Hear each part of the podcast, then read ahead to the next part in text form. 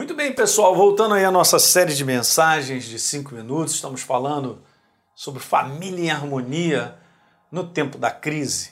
E obviamente estou usando aí, eh, esse é um assunto muito extenso, mas falei nessa primeira metade dessa série sobre a base do relacionamento para que nós não vivêssemos um comportamento ilusório como esse mundo vive, achando e pensando coisas sobre relacionamentos que na verdadeiramente na prática não constrói, não é isso? E agora estamos falando sobre a segunda chance com base em João capítulo 8. Essa segunda chance é super importante na reconstrução, gente, da nossa vida. João capítulo 8, verso 1 ao verso número 11, você conhece aquela passagem, eu já expliquei isso para vocês, quem vem assistindo, sobre aquela mulher pega em adultério, e Jesus então dá uma outra oportunidade para essa mulher, não é isso? Ele dá uma segunda chance, ele abre essa possibilidade que os homens não tinham visto. E aí a gente sabe que então Jesus falou: então vai embora e não peques mais, e deu essa oportunidade. E a gente viu com base João 8, verso 1 até 11, e pelo menos três conclusões nós podemos tirar. Falei dessas nos vídeos passados, essa primeira, onde já não há possibilidade de restauração para o homem, Deus mostra que a possibilidade existe. Então nós temos que estar aberto se nós não estivermos abertos, lembra da lei da razão? Uh, se eu ficar, eu tenho razão, essa é a lei. A gente não vai construir nada, não vai ter uma nova oportunidade, não vai ter uma reconstrução, não vai dar certo. Uma segunda conclusão que eu comecei no vídeo passado é essa: que relacionamentos são surpreendidos por falhas e erros. Obviamente, de ambas as partes. Então, falhas e erros são todas aquelas coisas que englobam a dificuldade que a gente tem em ser uma pessoa melhor. Você tem que lidar com isso, eu também tenho que lidar. Então eu quero te dizer só isso, que as imperfeições minha e suas, né, de cada um de nós, elas podem ser vencidas quando existe a cooperação de ambas as partes. Porque veja, em família, gente, não adianta. Porque, na verdade, um ajuda o outro, um auxilia o outro nas suas fraquezas, dificuldades. Né? É um que estende a mão. É, é, é uma questão comum, não é uma questão isolada ah, vai se virando aí, se livra sozinho e tal. Não, não, é, não é assim. É legal esse exemplo aqui que eu vou colocar, que talvez você já conheça, né? Mas ele é bem interessante, porque veja, o exemplo que eu quero trazer é que essa jornada de família sobre erros e falhas, e isso tem na minha vida, na vida da minha esposa, na vida de cada um de nós, eu preciso aprender que tipo de jogo, entre aspas, eu estou vivendo em família.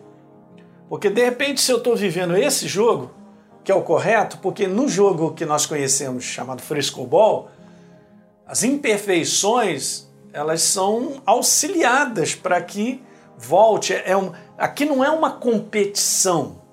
Aqui, na verdade, é algo que você faz junto para trazer uma melhora do outro.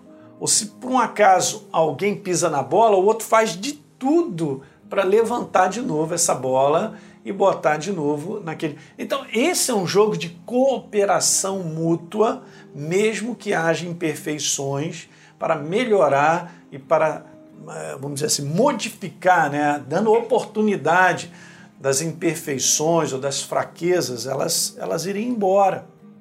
Agora, se eu faço esse tipo de relacionamento, que é um relacionamento onde eu estou ali só para quebrar o erro do outro, não é não? Porque aqui você analisa o erro, a fraqueza, você analisa uh, o comportamento né, e fica ali tal, e bate em cima daquela tecla, porque você é assim mesmo, porque você é sempre desse jeito, né, e você é que não sei o que tal. Então você está competindo, você está você tá, você tá jogando um jogo onde alguém vai ganhar e o outro vai perder.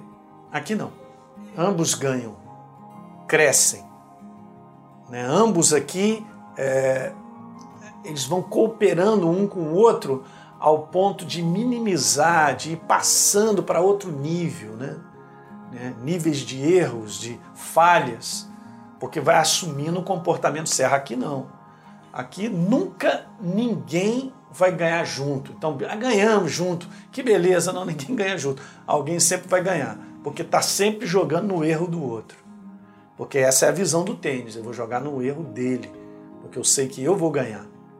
Você entende? É aquela é aquele esquema de eu ter conversado com você. Ah, eu tenho razão, eu tenho razão, eu tenho razão. Estou jogando sempre no erro, no erro do outro. e aí a gente não constrói nada. Então eu trouxe isso aqui, que talvez você já conheça, mas levantei de novo só para refrescar a tua memória em relação a esse assunto. Colossenses capítulo 3, verso 14, diz: acima de tudo, desde que o amor dirija a vida de vocês. Reconhecer, gente, falhas pessoais e erros pessoais é o primeiro e vital passo para a verdadeira mudança. E isso é algo pessoal. É algo de consciência pessoal. Não adianta o outro ficar dizendo, você é isso, aquilo outro, aquilo não vai funcionar se eu não tenho consciência de que eu preciso mudar. Mas um reconhecimento, isso é obra do Espírito Santo falando com a gente e mostrando. Legal? É isso aí. Essa é a segunda conclusão e a gente vai passar para a terceira nesse último vídeo. Ok? Dá um like no nosso programa, se inscreve aí no nosso canal, por favor. E se você tem um comentário para fazer, faça um comentário que é importante. De onde você está nos assistindo também é super importante a gente saber. E embaixo aí na descrição tem um link para você baixar um e-book sobre família. A gente se vê